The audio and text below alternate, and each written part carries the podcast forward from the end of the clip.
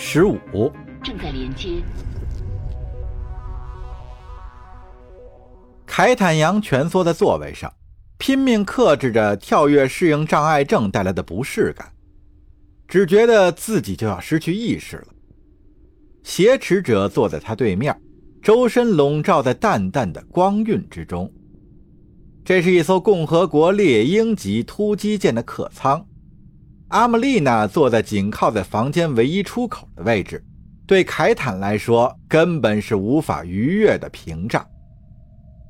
阿姆丽娜冷冷地注视着凯坦，漫长的星际旅行似乎不能给他带来任何困扰。两人登上这艘由克隆飞行员驾驶的飞船已经超过两个小时了，彼此之间没有进行任何交流。不过，旅途中的一次又一次跃迁已经把凯坦拖垮了。他无法继续忍耐生理上的不适，只好率先打破沉默。你肯定很乐意见到现在这样，他一字一顿地说道：“都不劳你费神来折磨我了。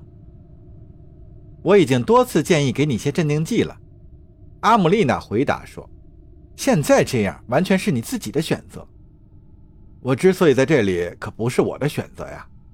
凯坦的怒火渐渐平息。无论你是听谁的命令，都不能掩盖你身为罪犯的事实。罪犯只有在帝国区的司法系统里才算。阿姆丽娜答道。而我们已经跳离那边十二跳了。凯坦全身泛起一阵彻骨的寒意，他不由得紧紧握住扶手。你究竟是什么人？海盗吗？共和国可永远不会为我支付赎金的。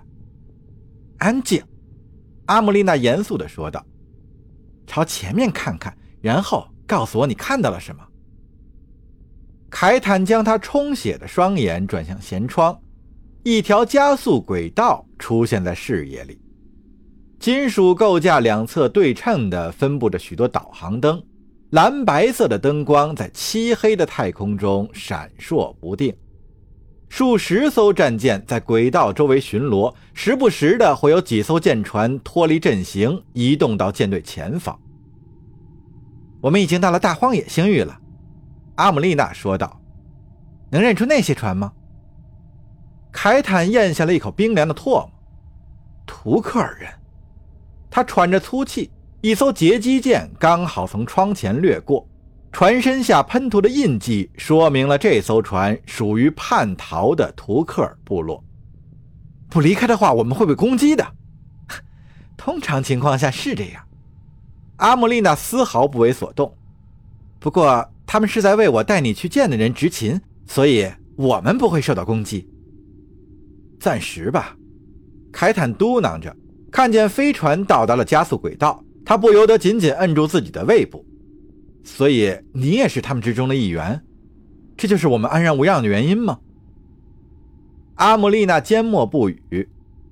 加速轨道中心在猎狼级下方大约三点钟方向，窗外一艘图克尔战列巡洋舰的侧舷炮塔林立，却出乎意料的没有把它们轰成碎片。这艘船很快被卷入了刺眼的静电漩涡里。迫使凯坦把视线转回到了船舱内。这是我们的旅途中最让人不适应的环节了。阿姆丽娜起身警告说：“别朝前看，否则你会……已经太迟了。”在加速轨道将飞船弹射出去的一瞬间，凯坦扬几乎被眩晕感晃瞎了双眼，他旋即歪倒在座椅的一侧，昏了过去。而在他失去意识前的最后一个念头是：千万不要直接摔倒在冰冷而坚硬的地板上。凯坦阳只觉得光亮透过眼帘，随后阿姆丽娜如天使般俏丽的面容出现在了视野之中。这可真是让人喜忧参半呀！如此迷人的容貌之下，却掩藏着一副暴徒的嘴脸。这实在让他难以接受。你只昏迷了大约一分钟。他把凯坦的手臂搭在肩上，扶他站起来。现在看看外面的情景吧。能不能把你的手拿开？阿姆丽娜把食指贴在凯坦的嘴唇上，看外面。凯坦顷刻间就把怒意抛到了九霄云外，因为窗外的场面实在是太超乎想象了。眼前极尽壮丽的奇观，美得让人窒息，而它的用途却不合情理。开坦阳根本无法用语言描述，只能在震惊中沉默。他正置身于一片由不计其数的战舰组成的星云之中，被绚烂的天幕包围。这支米马塔尔舰队拱卫着若干巨型船坞和空间站，还有遮天蔽日的维修无人机和载人工程飞行器环绕在建筑四周。在笔直排列的战列舰和重型突击舰方阵上空，是一排指挥舰，它们都能释放毁天灭地的能量，像是一个个气势恢宏的保卫者。此外，还有十二艘纵轴长度超过三千米的纳加法级无畏舰，围绕着整支舰队的核心。一艘正在最终装配阶段的拉格纳洛克级泰坦。无数闪着红灯的信标和指示灯点缀其上，相比之下，连庞大的无畏舰也显得如此渺小。凯坦阳惊得目瞪口呆，勉强从喉头挤出了几个字：“这、这、这怎么可能？这支舰队的价值超过共和国的整个经济体系。”阿姆丽娜也在痴迷地望着窗外。猎狼级驾驶员有意放慢速度，从舰队中穿过，让两名乘客能在近距离欣赏眼前的奇景。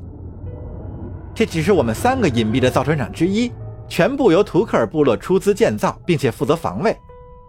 三个之一，凯坦一时间喘不过气来。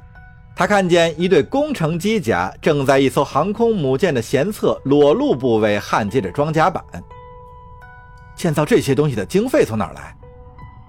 这笔经费的来源要追溯到几个世纪之前了。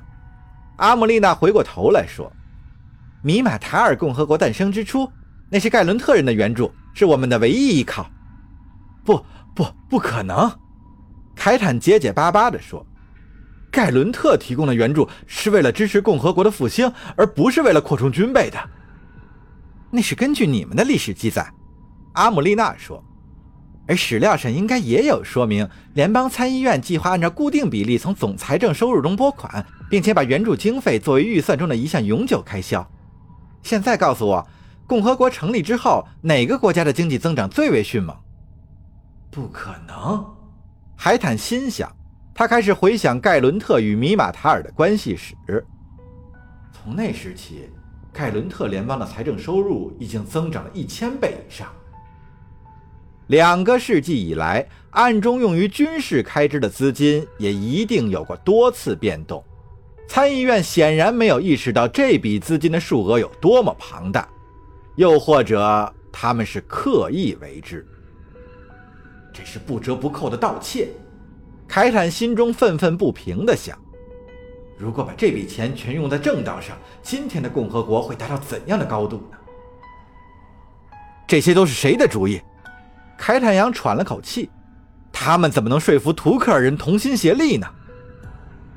飞船开始转向，泰坦建造阵列的入口出现在了视野当中，许多无人机围着未经涂装的金属断面缓慢地移动着，信号灯和焊接发出的无数火花在星空之中闪耀。随着距离越来越近。凯坦愈加意识到整个结构的实际规模有多么庞大，这种感觉就像是朝着行星地表降落，没有什么人造的机械能与之相提并论的。